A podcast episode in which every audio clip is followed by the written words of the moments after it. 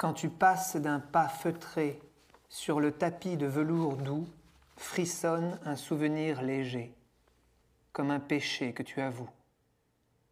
Dans tes yeux brille une lueur d'immortelles heures exquises. Tes mains confessent dans la peur des désirs où ta vie s'épuise. C'était sans doute un jour d'été où accomplissement s'est dit. C'était là ton monde rêvé et ton éclatant paradis. Depuis, pour un bonheur plus frais, tu n'as trouvé ni temps ni voix, et tu rêves d'un air distrait aux heures bénies d'autrefois.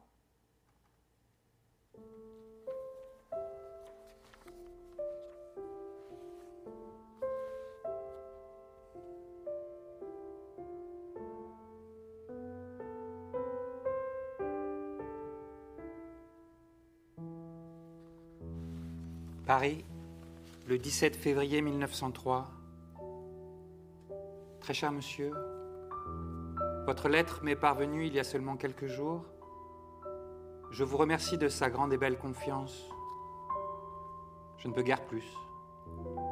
Je ne peux me prononcer sur le caractère de vos vers car toute visée critique m'est bien trop étrangère. Rien ne permet moins d'atteindre une œuvre d'art que le discours critique. Il n'en résulte jamais que des malentendus, plus ou moins heureux. Les choses ne sont pas tout aussi saisissables et dissibles que l'on voudrait bien souvent nous le faire croire. La plupart des événements sont indicibles. Ils s'accomplissent dans un espace qu'aucun mot n'a jamais pénétré, et plus indicibles que tout sont les œuvres d'art, ces existences mystérieuses dont la vie, près de la nôtre qui passe, perdure. Cette remarque faite, je peux seulement ajouter que vos vers n'ont pas de manière propre, mais on y trouve les prémices, silencieuses et cachées, d'une personnalité. C'est dans le dernier poème, Mon âme, que je l'ai senti le plus nettement. Là, quelque chose qui n'est qu'à vous cherche sa voix, son chant. Et dans le beau poème À Léopardie se devine peut-être une sorte de parenté avec cette grande voix solitaire. Malgré tout, vos poèmes n'existent pas encore pour eux-mêmes. Ils n'ont rien d'autonome, pas même le dernier, ni celui à Léopardie. Votre bonne lettre qui les accompagne ne manque pas de m'éclairer sur certains défauts que j'ai sentis à la lecture de vos vers, sans pouvoir les nommer par leur nom. Vous demandez si vos vers sont bons. Vous me le demandez à moi. Vous l'avez demandé à d'autres avant moi. Vous les adressez à des revues. Vous les comparez avec d'autres poèmes et vous vous inquiétez que certaines rédactions refusent vos tentatives. Eh bien, je vous demande, puisque vous m'avez permis de vous donner conseil, d'abandonner tout cela. Vous regardez dehors et c'est la dernière chose que vous avez à faire. Personne ne peut vous conseiller ni vous aider. Personne. Il n'y a qu'un seul moyen. Rentrez en vous-même.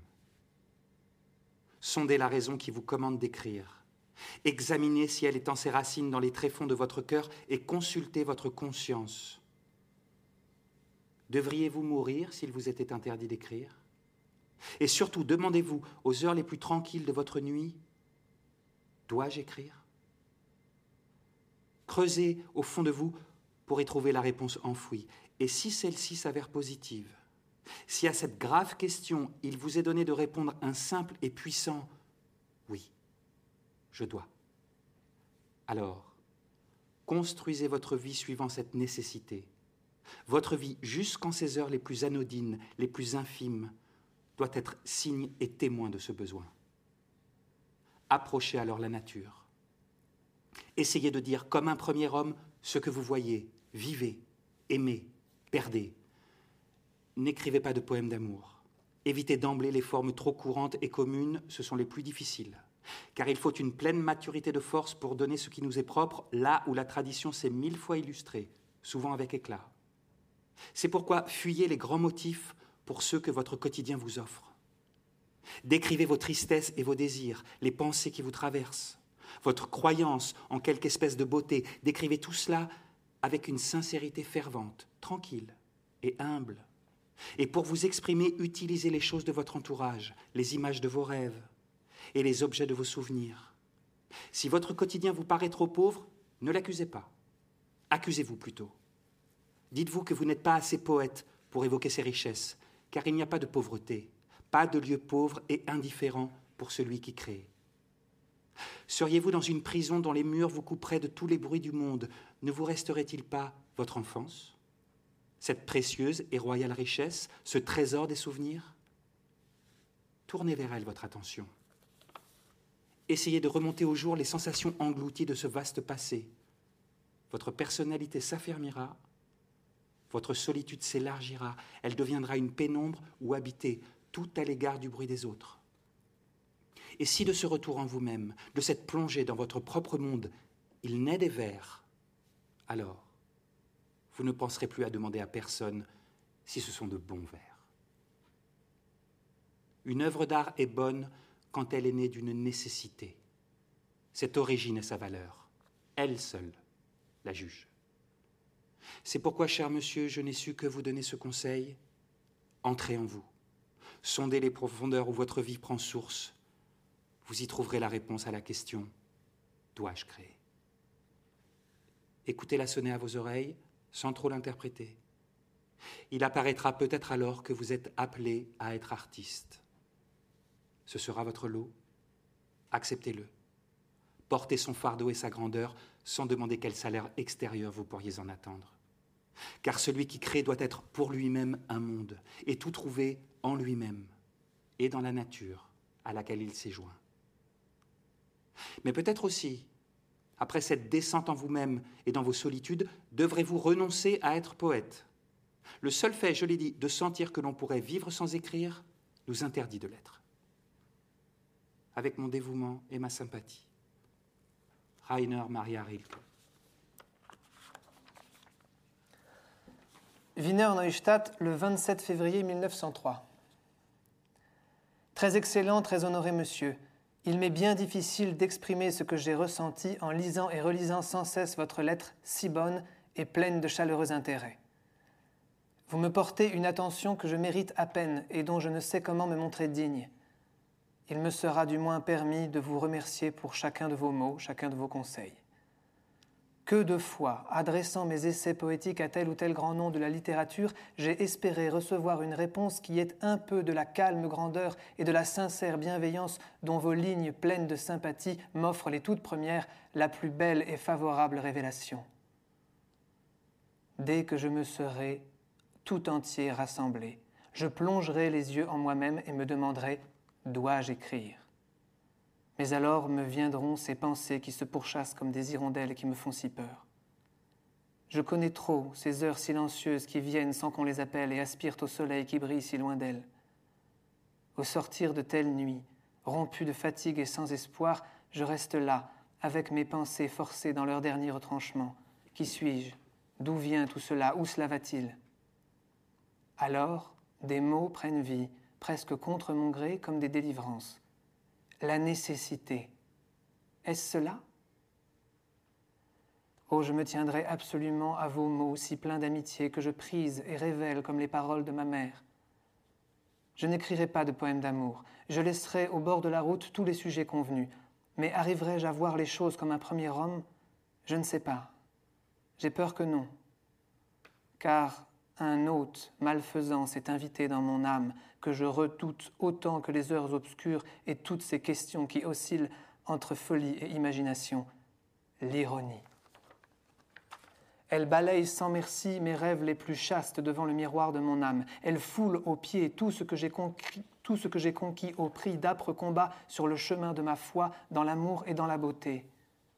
Elle me domine dans la vie ordinaire, mais aux heures consacrées, J'entre en lice contre elle et je triomphe. Mon art en est pur. Mais mon art, de même, ne doit jamais être frappé au coin du quotidien. Un art pur, dépoussiéré du quotidien, voilà tout ce à quoi j'aspire. Vos paroles, très honoré monsieur, m'ont ouvert pour la première fois les portes de ce royaume enchanté. Rien que pour cela, je vous dois une gratitude éternelle. Heine et Wetkin, bien sûr, m'appellent aussi vers eux. Dans le miroir concave de leur art, je reconnais mes propres traits, tels qu'ils pourraient devenir un jour et ne doivent jamais être. Mais je vous fatigue. Peut-être voudrez-vous bien qu'à l'avenir je vous envoie de temps en temps un mot, un chant, chaque fois que le bourdonnement de mes oreilles se fera trop violent, et que je sollicite de votre part quelques lignes dont le calme avisé, comme cette fois, fortifiera et apaisera favorablement mon âme pendant plusieurs semaines. Sans doute ai-je trop parlé de moi. Ma réflexion m'aura égaré sur de mauvais chemins. J'implore toute votre indulgence.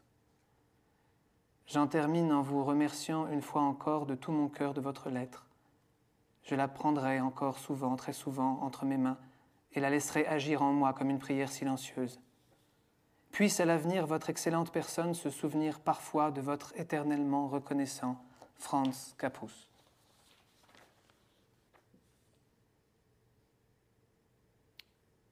Viareggio, près de Pise, Italie, le 5 avril 1903.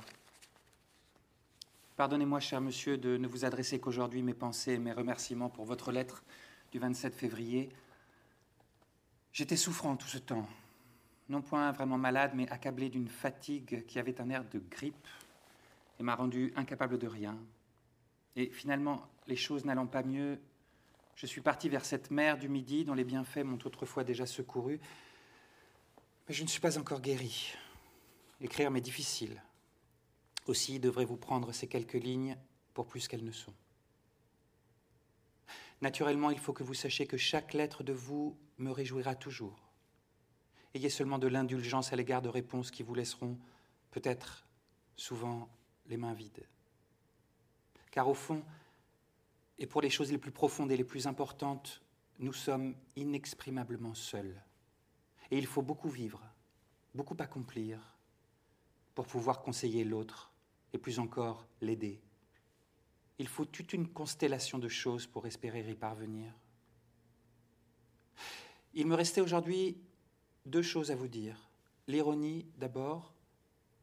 Ne vous laissez pas dominer par elle, en particulier dans vos moments non créateurs. À vos heures créatrices, essayez de vous en servir comme d'un moyen de plus pour saisir la vie. Utilisée de façon pure, elle est pure et vous n'aurez aucune raison d'en avoir honte. Et si vous vous sentez trop en familiarité avec elle, si vous redoutez cette intimité grandissante entre vous, tournez-vous vers des objets grands et sérieux qui la rétréciront et la diminueront. Cherchez la profondeur des choses. L'ironie n'y descend jamais. Et la deuxième chose que je voulais vous dire aujourd'hui, c'est celle-ci. De tous les livres que je possède, Rares sont ceux dont je peux me passer, et deux d'entre eux m'accompagnent partout où je suis. Ils sont ici aussi près de moi, la Bible et les livres du grand poète danois Jens Peter Jacobsen. Vivez un moment dans ces livres. Apprenez par eux ce qui mérite à votre yeux d'être appris, mais surtout, aimez-les. Cet amour vous sera rendu mille et mille fois. Et quelque chemin que prenne votre vie, il parcourra J'en suis certain. Le tissu de son devenir comme l'un de ses fils essentiels parmi tous les fils de vos expériences, de vos déceptions et de vos joies. Que tout vous sourit sur vos chemins. Votre Rainer Maria Rilke.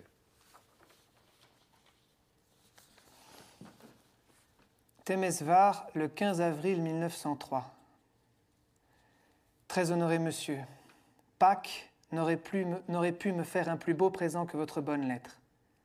Hélas, à toutes vos amicales paroles, je ne puis répondre que par le plus chaleureux des merci, un merci venu du plus profond de mon âme.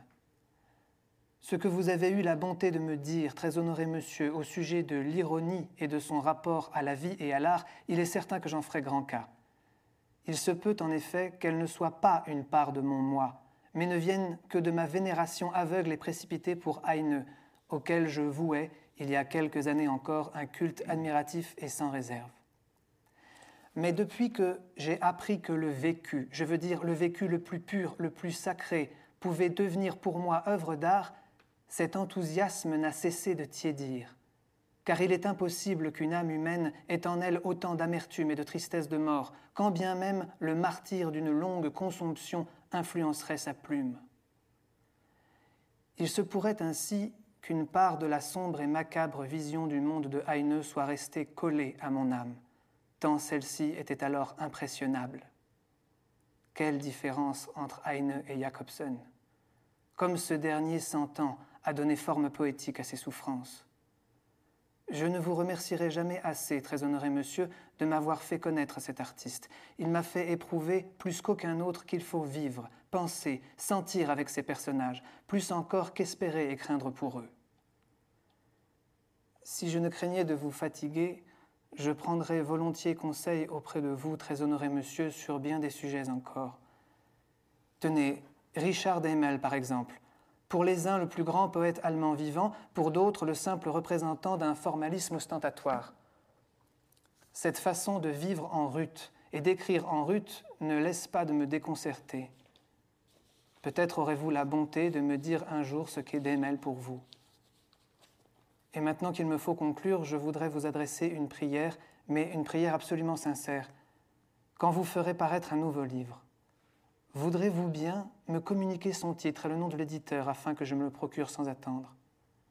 Car je sais que tout ce que je voudrais vous demander trouve dans vos livres sa forme la plus pure et sa plus belle réponse, dans vos livres déjà parus comme dans ceux à venir.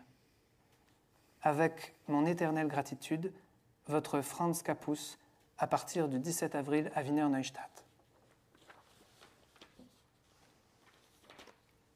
Viareggio, près de Pise, Italie, le 23 avril 1903. Votre lettre de Pâques, cher monsieur, m'a fait une grande joie, car elle dit de vous de belles choses. Et la façon dont vous parlez du grand et cher art de Jacobsen me montre que je ne me suis pas trompé en conduisant votre vie et ses nombreuses questions vers cette grande abondance. Richard Demel. Ces livres, et soit dit en passant l'homme lui-même que je connais vaguement, me font toujours cet effet que chaque fois que je lis une belle page de lui, je redoute la suivante, qui pourrait tout détruire et renverser ce qu'il a d'aimable en infamie. Vous l'avez très bien caractérisé en parlant de cette façon qu'il a de vivre en rut et d'écrire en rut. Le fait est que l'expérience artistique est si incroyablement proche de l'expérience sexuelle, de sa douleur et de son plaisir, que ces deux phénomènes me semblent en réalité que deux formes différentes d'un seul et même désir, d'une seule félicité. Et si, au lieu de Ruth, il nous était permis de dire sexe, au sens élevé, large et pur de ce mot, sans le soupçon dont l'entachent les erreurs de l'Église, alors son art serait immense et d'une importance folle. Sa force poétique est grande et puissante, comme une pulsion originaire elle a ses propres rythmes, brutaux et sans égard, et jaillit hors de lui, comme d'une montagne. Mais il semble que cette force ne soit pas toujours totalement sincère, ni dépourvue de pause. Il faut dire que c'est une des épreuves les plus difficiles pour celui qui crée. Il doit toujours rester inconscient, ignorant de ses meilleures vertus, sous peine de leur ravir leur ingénuité, leur virginité. Et quand cette force, bouillonnante à travers son être, parvient au sexuel, elle y rencontre un homme pas tout à fait aussi pur qu'il le faudrait. C'est là un monde sexuel qui n'est pas tout à fait mûr, ni pur, qui n'est pas assez humain, qui n'est que masculin, qui est rut, ivresse, turbulence. Un monde lesté de ces vieux préjugés et de cette arrogance par lesquels l'homme a tordu et plombe l'amour. Parce qu'il n'aime qu'en homme et non en être humain. Sa sensibilité sexuelle a quelque chose d'étroit, un air de sauvagerie, un je ne sais quoi de haineux, de temporel et de non éternel, qui rétrécit son art et le rend équivoque et douteux. Pour ce qui est de mes livres, enfin, je n'aimerais rien tant que vous envoyer tous ceux qui pourraient vous donner quelque joie, mais je suis très pauvre, et mes livres, sitôt parus, ne m'appartiennent plus. Je ne peux moi-même les acheter ni les donner, comme j'aimerais si souvent le faire à ceux qui leur réserveraient un bon accueil. C'est pourquoi je joins sur une feuille à part les titres et les éditeurs de mes livres récemment parus, les derniers donc. J'ai dû en publier douze ou treize en tout, et dois vous laisser le soin, cher monsieur, d'en commander vous-même à l'occasion. J'ai plaisir à savoir mes livres auprès de vous. Portez-vous bien. Votre Rainer Maria Rilke. Wiener Neustadt, le 2 mai 1903. Très honoré monsieur, pardonnez-moi de vous importuner aujourd'hui par une nouvelle lettre, mais les vôtres me sont si précieuses, si infiniment chères que je veux toujours, à peine les ai-je reçues, vous remercier de votre grande bonté et de votre gentillesse que je mérite à peine. Et puis, il est tellement réconfortant de se savoir compris.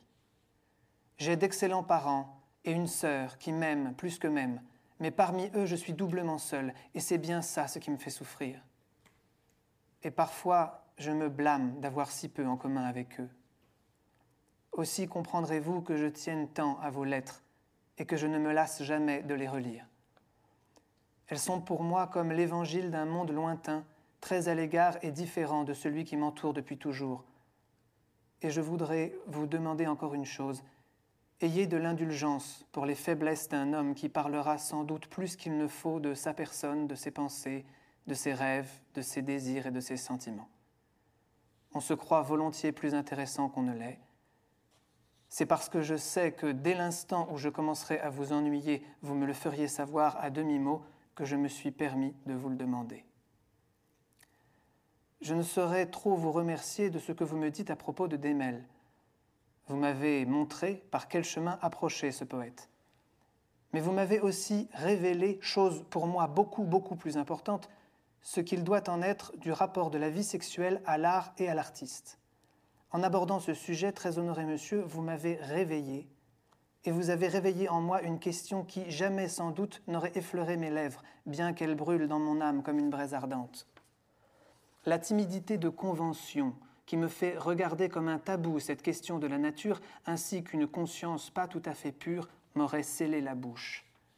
Mais je sais maintenant qu'il m'est permis d'être entièrement sincère devant vous. L'amour sexuel est-il péché?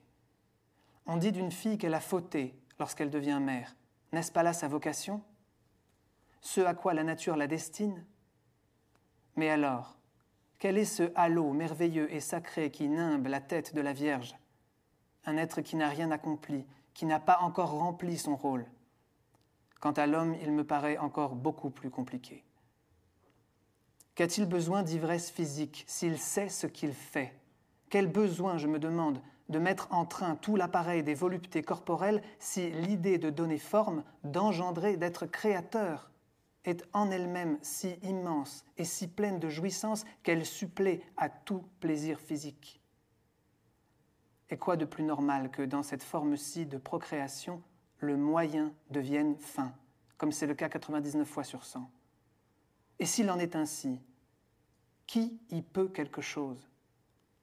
La vie qui, de la, sorte se conserve et trouve à se reproduire prend alors le caractère d'une chose parfaitement accidentelle, inessentielle et non intentionnelle. Sans doute serais-je plus clair si je dis que la nature, pour entrer dans ses droits, doit faire appel aux instincts animaux de l'être humain. Voilà pourquoi je hais l'amour sexuel et suis profondément divisé en moi-même quand j'y succombe. Mais je vois bien à l'inverse tout ce que l'amour dit platonique a de stérile et de contre-nature, et je conçois que personne à la longue ne puisse s'en satisfaire.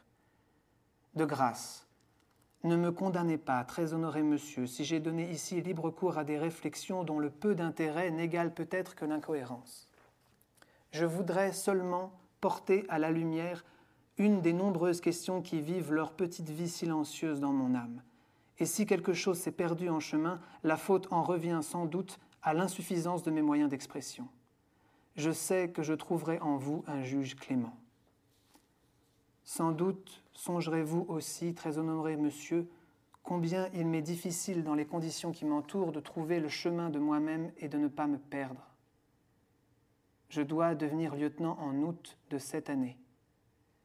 Je souris, malgré moi, quand je pense à ma vie tout entière portée aux choses de l'âme et du sentiment et la mets en regard des représentations communément associées à cette profession mais il faut bien que j'aie un métier qui me nourrisse, et par ailleurs ma prochaine ville de garnison sera Vienne, alors je n'ai pas trop lieu de me plaindre. Ceux qui me connaissent espèrent pour moi une brillante carrière militaire à laquelle je n'ai jamais aspiré. Mais pourquoi vous raconter tout cela? Pour la seule raison, sans doute, que vous me faites tant de bien, de sorte que je ne peux m'empêcher de vous confier à vous précisément ce que j'ai dû enfouir au plus profond de moi et n'ai jamais pu dire jusqu'ici à personne. Ceux qui me sont les plus proches sont ceux-là même dont je suis le plus loin. Ils se soucient à tous égards de mon bonheur, mais aucun ne se doute que c'est mon meilleur moi, ma part la plus intime qui m'est ainsi ôtée. Même l'amour maternel ne peut jeter de pont vers ce territoire de mon être. Mais c'est assez pour aujourd'hui de bavardage décousu. Et si je me suis parfois perdu en longueurs inutiles, je vous prie de n'incriminer que la solitude de mon âme et le besoin de m'épancher.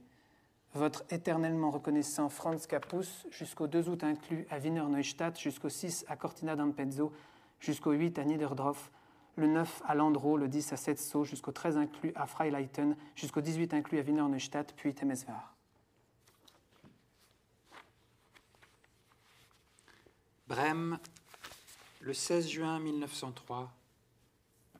Très cher Monsieur Capus, j'ai laissé longtemps sans réponse une lettre de vous, non que je l'ai oubliée, au contraire. Elle est de celles que l'on relit quand on les trouve parmi nos lettres. Et je vous y ai reconnu comme de très près. Quand je la lis comme maintenant, dans le grand silence de ces lointains, votre beau souci de la vie me touche plus encore qu'il ne m'avait ému à Paris, où tout retentit et s'étend, différemment du fait de l'énorme vacarme dont tremblent les choses.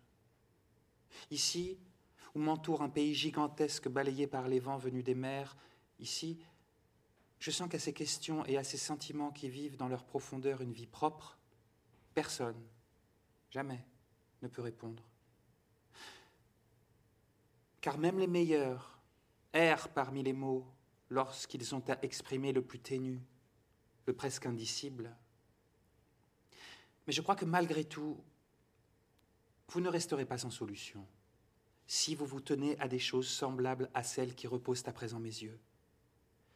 Si vous vous tenez à la nature, à ce qu'il y a de simple en elle, à l'infime que nul ou presque ne voit et qui peut à l'improviste devenir grand et incommensurable, si vous avez cet amour du minime et cherchez en humble serviteur à gagner la confiance de ce qui paraît pauvre, alors tout vous deviendra plus léger, plus indivis, et pour ainsi dire plus réconciliateur, non pas dans l'intellect peut-être, qui reste à la traîne et s'étonne, mais dans votre conscience, votre éveil et votre savoir les plus intimes. Vous êtes si jeune. Vous êtes avant tout commencement. Je voudrais vous demander, cher monsieur, autant qu'il m'est possible, d'avoir de la patience envers tout ce qui reste irrésolu dans votre cœur et d'essayer d'aimer les questions mêmes, comme des chambres fermées à double tour, comme des livres écrits dans une langue très étrangère. Ne recherchez pas aujourd'hui les réponses qui ne peuvent pas vous être données, vous ne pourriez pas les vivre. Or, il s'agit de tout vivre. Vivez aujourd'hui les questions. Peut-être alors, un jour lointain, votre vie vous aura peu à peu, sans que vous vous en doutiez, conduit dans la réponse. Peut-être portez-vous la possibilité en vous de donner forme, ce qui est une manière de vie particulièrement bienheureuse et pure. Éduquez-vous à cela, mais acceptez en toute confiance ce qui vient. Et même si cela ne vient que de votre volonté, de quelque détresse intérieure, assumez-le et ne haïssez rien. Le sexe est lourd à porter, c'est vrai. Comme est lourd à porter le fardeau dont on nous a chargé. Presque tout ce qui est sérieux est lourd à porter et tout est sérieux. Mais si vous le reconnaissez et si vous parvenez en puisant en vous-même, dans votre disposition, votre façon, votre expérience, votre enfance, votre force à conquérir un rapport au sexe qui soit entièrement vôtre, qui ne doive rien à la convention et à la moralité, vous n'aurez plus à craindre de vous perdre et d'être indigne de votre bien le plus précieux. La volupté du corps est une expérience d'essence, comme l'est la vision pure ou la sensation pure que produit un beau fruit sur la langue. C'est une expérience grande et infinie qui nous est donnée, un savoir du monde, la plénitude et l'éclat de tout savoir. Et ce n'est pas l'accueillir qui est mauvais. Ce qui est mauvais, c'est que presque tout le monde galvaude cette expérience, la gaspille, s'y excite au coin fatigué de sa vie, s'y disperse au lieu d'y concentrer son être vers les sommets. Et le manger aussi. Voyez ce que les hommes en ont fait? Indigence d'un côté, excès de l'autre, ont troublé la clarté de ce besoin, tout comme se sont troublés tous les besoins profonds et simples dans lesquels la vie se renouvelle. Mais l'individu isolé peut les clarifier pour lui-même et vivre clairement, et si ce n'est l'isolé qui est trop dépendant, du moins le solitaire. Il peut se souvenir que toute beauté, dans les animaux et les plantes, est une forme durable et tranquille d'amour et de désir et il peut voir l'animal comme il voit la plante s'unir, se multiplier et croître patiemment et de bon gré, non par plaisir physique, non par souffrance physique, mais aiguillé par des nécessités plus grandes que le plaisir ou la souffrance et plus impérieuses que la volonté ou la résistance.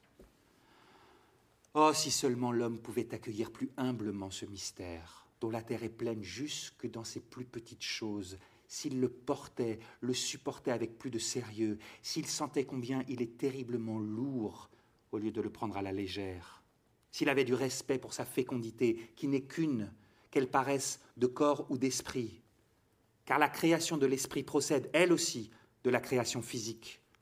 Unie à elle par son essence, elle n'est qu'une reproduction moins bruyante, plus enchantée, plus éternelle de la volupté de la chair. L'idée d'être créateur, d'engendrer, de donner forme, comme vous dites, n'est rien sans sa grande confirmation et sa perpétuelle réalisation dans le monde. Rien sans les mille approbations des choses et des animaux, et sa jouissance n'est belle et riche au-delà de toute description que parce qu'elle porte l'héritage des souvenirs de procréation et d'enfantement par millions. Dans une seule pensée créatrice revivent mille nuits d'amour oubliées, qui l'agrandissent et qui l'élèvent et ceux qui, dans les nuits, se rejoignaient sans lasse dans les bercements de la volupté, ceux-là font un travail sérieux. Ils amassent des provisions de douceur, de profondeur et de force pour le chant d'un poète à venir qui se lèvera pour dire les délices indicibles. Ils convoquent l'avenir. Et même s'ils se fourvoient et s'étreignent en aveugle, l'avenir vient. Un nouvel être humain s'élève, et sur le fond du hasard, qui semble ici accompli, s'éveille la loi qui veut qu'une semence vigoureuse et résistante ferait sa voix vers l'ovule qui court vers lui, ouvert. Ne vous laissez pas induire en erreur par les surfaces. Dans les profondeurs, tout devient loi. Et ceux qui vivent mal le mystère et le dévoient, et ils sont très nombreux, ne le perdent que pour eux-mêmes. Ils le transmettent malgré tout, sans le savoir, comme une lettre scellée. Ne vous laissez pas égarer par la diversité des noms et la complexité des cas.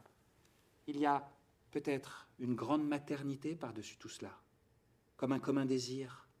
La beauté de la Vierge, cet être qui, comme vous le dites si bien, n'a rien accompli encore, est maternité qui s'augure et se prépare, qui s'angoisse et aspire. Et la beauté de la mère est maternité qui sert, et la vieille femme porte en elle, en elle-même, un grand souvenir. Et dans l'homme aussi, il me semble qu'il y a de la maternité, à la fois de chair et d'esprit, procréer chez lui est une manière d'enfanter. Et lorsqu'il crée, depuis son abondance intime, il enfante. Les sexes sont peut-être plus parents qu'on ne le croit. Et le grand renouvellement du monde viendra peut-être de ce que l'homme et la femme, libérés de tout sentiment fallacieux et de toute répugnance, ne se chercheront plus comme des contraires, mais comme des frères et sœurs et comme des voisins, et s'uniront comme des êtres humains pour porter ensemble, avec simplicité, sérieux et patience, tout le poids du sexe dont ils ont reçu la charge. Mais tout cela, sera peut-être un jour possible au plus grand nombre, le solitaire peut déjà le préparer et le bâtir de ses mains, qui se trompent moins. C'est pourquoi, cher monsieur, aimez votre solitude et portez la douleur qu'elle vous cause avec une plainte mélodieuse. Ceux qui vous sont proches, dites-vous, sont loin.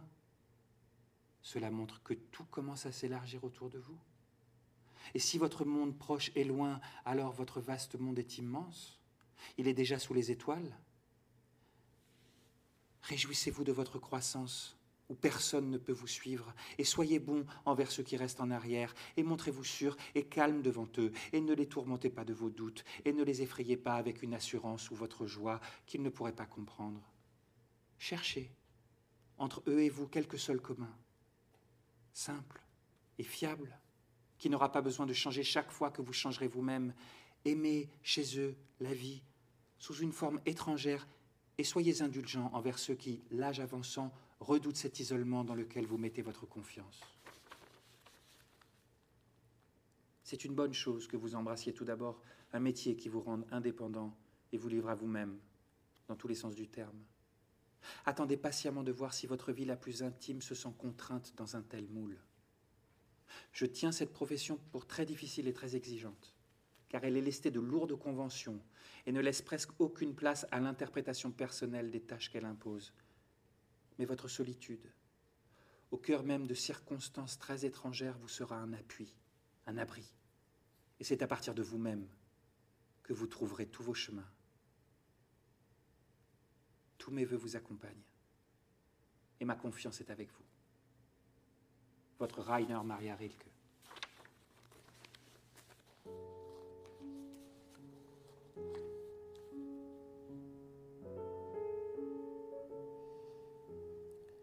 Pojogne, Hongrie, le 28 novembre 1903. Soyez remercié, très honoré monsieur, de vos lignes si précieuses. Ma situation extérieure m'a causé ces derniers mois tant de difficultés que c'est à peine si j'ai pu trouver quelque repos, et aujourd'hui encore elle me fait bien souffrir. À peine m'étais-je acclimaté à Vienne aux, non, aux innombrables règles et conditions de cette vie édictées bien souvent par un ensemble de traditions et conventions insupportables que j'ai reçu l'ordre de transfert qui m'a conduit ici dans ce bataillon détaché du régiment. Là, nouveau lot d'obligations sociales et de services, nouvelle mesquinerie parfois encore plus inconcevable, vestiges d'une culture et d'une discipline d'un autre temps, mais qui ont la vie dure. Si le métier que je dois exercer m'a assuré une pleine indépendance, c'est bien, à vrai dire, l'unique avantage que j'en retire. Quant au reste, depuis les modalités du service jusqu'à la position sociale du corps des officiers, avec ses notions souvent ridicules d'honneur, de gloire, de bienséance, j'ai pour tout cela conçu un si profond mépris que, bien loin de mes intentions premières, il m'est devenu impossible de conférer un sens supérieur aux devoirs qui s'y rapportent. Pour l'heure, les circonstances m'obligent à conserver le peu qui m'ait été concédé, mais avec le temps, un changement surviendra peut-être, et je pourrai devenir plus libre devant moi-même et devant les hommes. Mais au milieu de mes rêves et de mes souffrances terrestres, il est autre chose encore qui me ronge l'âme, une force élémentaire qui déchire et anéantit comme un éclair de feu mes plus belles visions, mes plus belles chimères. Cette pensée, tu n'as pas de Dieu. Le Dieu que ma mère m'a offert, je l'ai jeté comme un jouet, et depuis dans mon cœur son trône est vide. Quand j'obtiens un succès, je ne sais qui remercier. Quand mes plus beaux espoirs s'en vont en fumée, je ne sais qui l'a voulu. Quand je désire avoir une chose, je ne sais à qui adresser mes prières. À chacun de mes pas, j'ai l'impression de m'enfoncer dans un sol d'éponge, près d'étouffer à tout moment, à chaque instant si seul qu'il me semble que la mort va me surprendre d'un coup ou que seule la folie me sauvera de cette situation triste à mourir. À vous, très honoré monsieur, je peux le dire, il y a deux ans et demi, j'ai été par deux fois sur le point d'attenter à ma vie. J'étais alors à peine maître de mes sens, je me faisais l'effet d'une machine. Mes lettres d'adieu, sur lesquelles je suis retombé aujourd'hui, elles m'ont arraché un sourire de pitié, parlent partout du fossé entre l'idéal et la vie, et le mot Dieu y revient sans cesse. Aujourd'hui, ces confessions venues de la plus profonde crise de l'âme et qui disent le dégoût de vivre d'un jeune homme immature de 18 ans m'ont rendu triste au-delà des mots.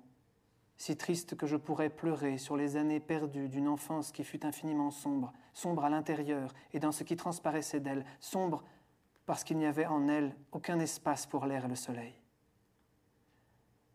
Vous ne m'en voudrez pas, très honoré monsieur, de vous avoir fait cette triste confession de mon âme mais qui pourrais-je prendre pour confident de mes angoisses, de mes afflictions, de mes pensées les plus secrètes sinon vous? Votre très obligé Franz Capus.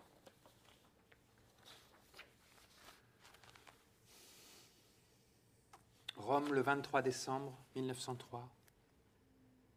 Mon cher monsieur Capus, Vous ne serez pas privé d'un salut de moi en cette approche de Noël Vous qui, au milieu de la fête, devrez porter plus que jamais le poids de votre solitude. Mais si vous constatez alors qu'elle est grande, réjouissez-vous. Car posez-vous la question, que serait une solitude sans grandeur? Il n'existe qu'une solitude. Et celle-ci est grande et difficile à porter. Qui ne connaît pas comme vous ces heures où il voudrait l'échanger contre quelque communauté, fût-elle triviale et bon marché, contre un semblant de minuscule entente avec le premier venu, le plus indigne de tous? Mais ces heures sont peut-être précisément celles où la solitude grandit, car sa croissance est douloureuse, comme la croissance des jeunes garçons, et triste, comme les printemps qui commencent. Cela ne doit pas vous égarer, car rien d'autre n'importe que ceci la solitude, la grande solitude intérieure. Entrer en soi, ne rencontrer personne pendant des heures.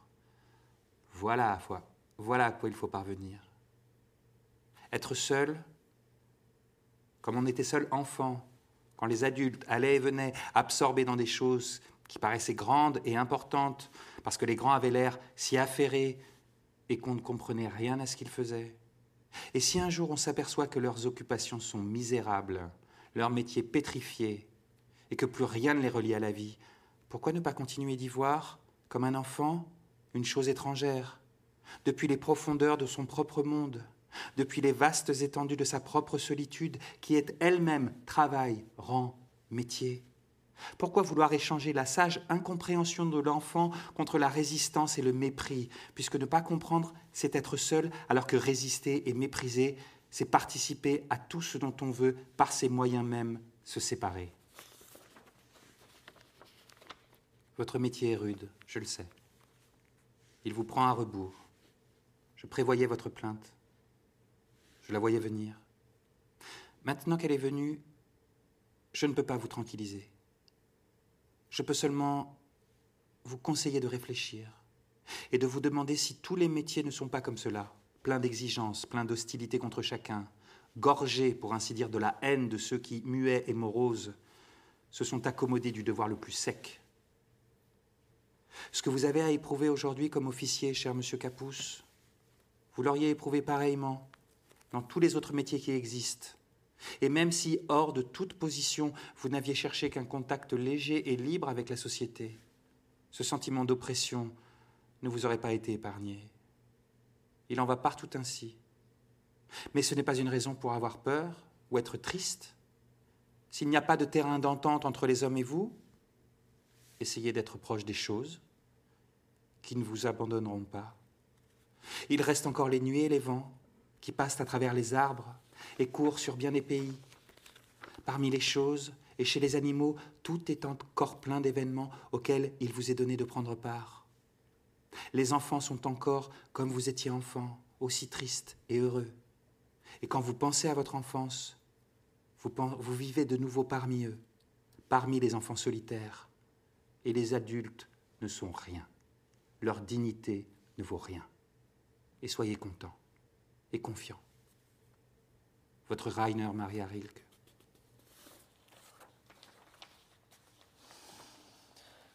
Pojogne, Donaugasse, le 29 février 1904. Très honoré Monsieur Rilke, votre dernière lettre, avec ses chères et bonnes paroles et ses bons voeux, m'a conduit comme un grand bonheur dans l'année qui commence. Vos mots, cette fois, ont eu les accents d'une révélation, parce qu'ils parlent de la solitude, et tout est devenu large, très large autour de moi. Et toutes les sottises consacrées, toutes les superficialités plombées par le poids de la tradition dont vous parlez ma lettre, sont devenues soudain comme un habit que je dois porter afin de traverser inaperçu le grand troupeau qui se nomme société. Et toutes les charges qui jour après jour m'attendent sur ma route, je les salue maintenant avec joie, parce qu'elles sont un moyen de donner à ma vie qui commence à me devenir de plus en plus précieuse la souffrance et l'inquiétude d'où doit germer tout ce que j'attends.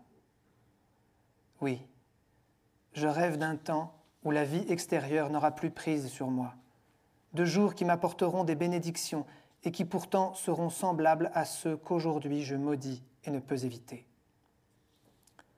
Je les trouve presque ridicules, tous ces autres, que je vois dissiper en futilité le meilleur d'eux-mêmes, ramper au sol comme des fourmis, ignorant tout des mondes qu'ils perdent un peu plus chaque jour, jusqu'à ce que tout leur devienne clair à l'heure de leur mort, inévitablement clair, car alors il n'est plus temps de changer, de se corriger, de se connaître soi-même. Oh, comme je vous suis reconnaissant, très honoré monsieur, de m'avoir rappelé au souvenir de moi-même quand je m'apprêtais déjà à recouvrir la corde de lugubres étoffes tissées par de froids étrangers aux mains tout aussi étrangères. J'ai porté le poids de ma solitude. Aujourd'hui encore elle me pèse, elle qui n'en est qu'à ses débuts. Parfois aussi, je sentais que ma solitude n'était pas assez profonde, pas assez authentique, car j'éprouvais encore quelque chose qui semblait comme un désir de m'arracher à ce monde. Alors je sortais et me mettais en quête d'un amour dont j'attendais qu'il m'apporte cet incommensurable qui me manquait encore. Il en est venu un sonnet que je voudrais, si vous le permettez, placer ici. Sans se complaindre, sans soupir, un mal obscur dans ma vie passe. Mes rêves en cristaux de glace couvent mes jours pour les bénir. Mais parfois, la grande question croise ma route et je m'enfuis, minuscule devant ce puits dont je n'ai mesuré le fond. Une souffrance me saisit, grise des nuits d'été ternies, où miroite une étoile au loin. Je cherche l'amour à tâtons et veux prier en des chansons que ma bouche poursuit en vain. Me voici arrivé au point, très cher et honoré monsieur, où je voudrais vous demander ce qu'il en est de cette solitude quand le grand amour se met en travers de sa route, cet amour qui peut tout métamorphoser comme une tornade et qui me paraît très imprévisible. Faut-il qu'en amour aussi chacun porte sa solitude et n'ait de commun avec l'autre que d'avoir cette solitude? Ou bien s'aimer? Veut-il dire porter à deux une seule et même solitude et se sentir heureux, plein d'une puissance et d'une assurance insensée dans la conscience de cette force dédoublée. Je n'ai encore jamais aimé une fille, une femme comme je puis le rêver, totalement, sans réflexion ni amertume. Sans doute suis-je encore trop jeune pour cela, ou trop vieux. Enfant, j'ai connu une femme que j'aurais pu tuer d'amour. C'était il y a très longtemps. C'est déjà comme un rêve, mais de ces rêves qu'on n'oublie pas. Tout à vous, Franz Capus. Rome, le 14 mai 1904. Mon cher monsieur Capus, il s'est passé beaucoup de temps depuis que j'ai reçu votre dernière lettre. Ne m'en tenez pas rigueur, travail, dérangement, indisposition. Non, cessez tour à tour de retarder cette réponse qui devait, je le voulais ainsi, vous venir de jours calmes et bons. Voyez, j'ai recopié votre sonnet, parce que je l'ai trouvé beau et simple, et né dans une forme qu'il habite avec une grâce tranquille. Ce sont les meilleurs vers de vous qu'il m'ait été donné de lire. Et cette copie, je vous la donne à présent, parce que je sais qu'il est important et riche d'expériences nouvelles de retrouver son propre travail dans l'écriture d'un autre. Lisez ces vers comme s'ils étaient d'un autre et vous sentirez intimement combien ce sont les vôtres. Ça a été pour moi une joie de relire souvent ce sonnet et votre lettre. Je vous remercie pour l'un et l'autre. Et ne vous laissez pas troubler dans votre solitude par le fait que quelque chose en vous désire lui échapper. Ce désir même, si vous en usez avec calme et supériorité, comme d'un instrument, vous aidera à étendre votre solitude sur un vaste pays. Les gens ont pour tout choisi à l'aide de conventions la solution facile et le côté le plus facile de la facilité. Mais il est clair que nous devons nous en tenir au difficile.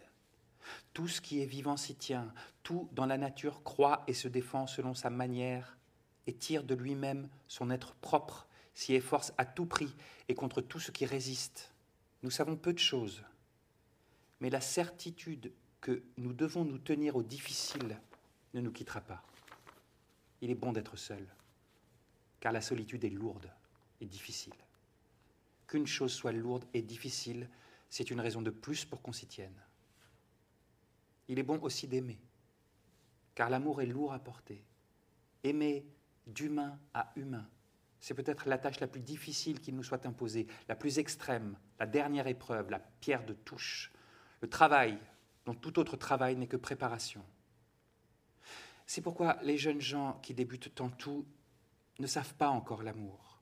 Ils doivent l'apprendre.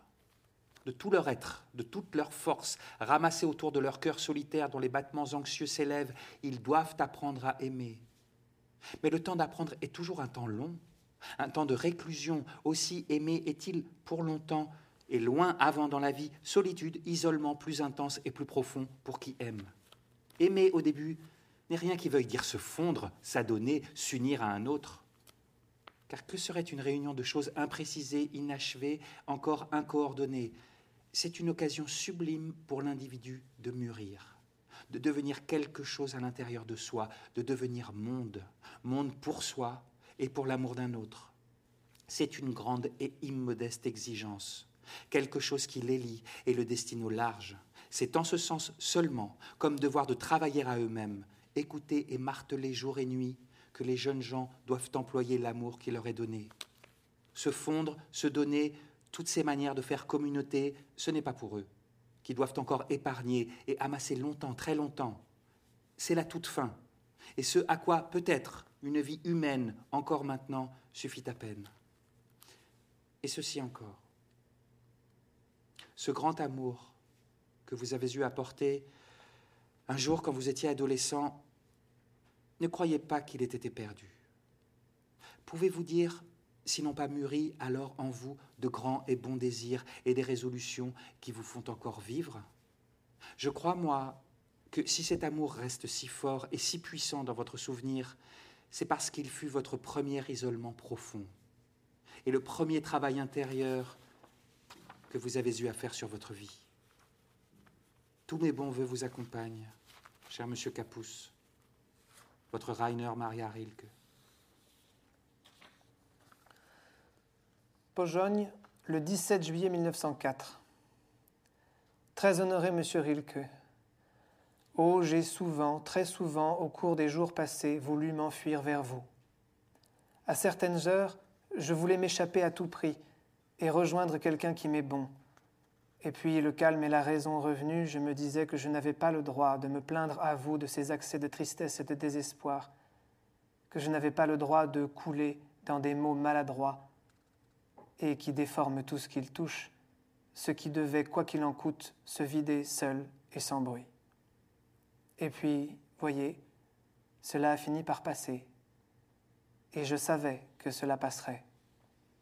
Cela aussi m'a démoralisé. Ma solitude me fait infiniment souffrir. Non que je sois mal disposé à son égard, je l'aime. Mais il se forme en elle certaines choses qui me sont incompréhensibles. Elle m'offre des états, des humeurs face auxquelles je me sens impuissant, vide de force et de compréhension. Et alors elle me rend toujours triste. Si triste que je voudrais mourir tout de suite. Je me souviens d'un jour que je passais à Vienne. Je voulais aller voir une jeune personne, une fille de 17 ans que j'aime beaucoup, la voir et lui parler. Pour une raison quelconque, la chose fut impossible.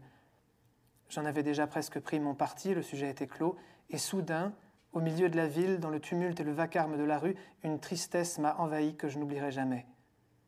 Je suis rentré immédiatement chez moi, et à peine arrivé, je me suis mis à pleurer, ou plutôt, ça pleurait en moi. Je sanglotais comme un enfant. Aujourd'hui encore, j'ignore ce que c'était. Mais quand je regarde sur mon bureau la petite pendule en bronze que mes yeux fixaient désespérément ce jour-là, je sens que tout revient avec mes lointaines tristesses. Je dois être malade. Dieu sait comment cela va finir. Avec mes meilleurs voeux pour votre santé, votre très reconnaissant Franz Capus.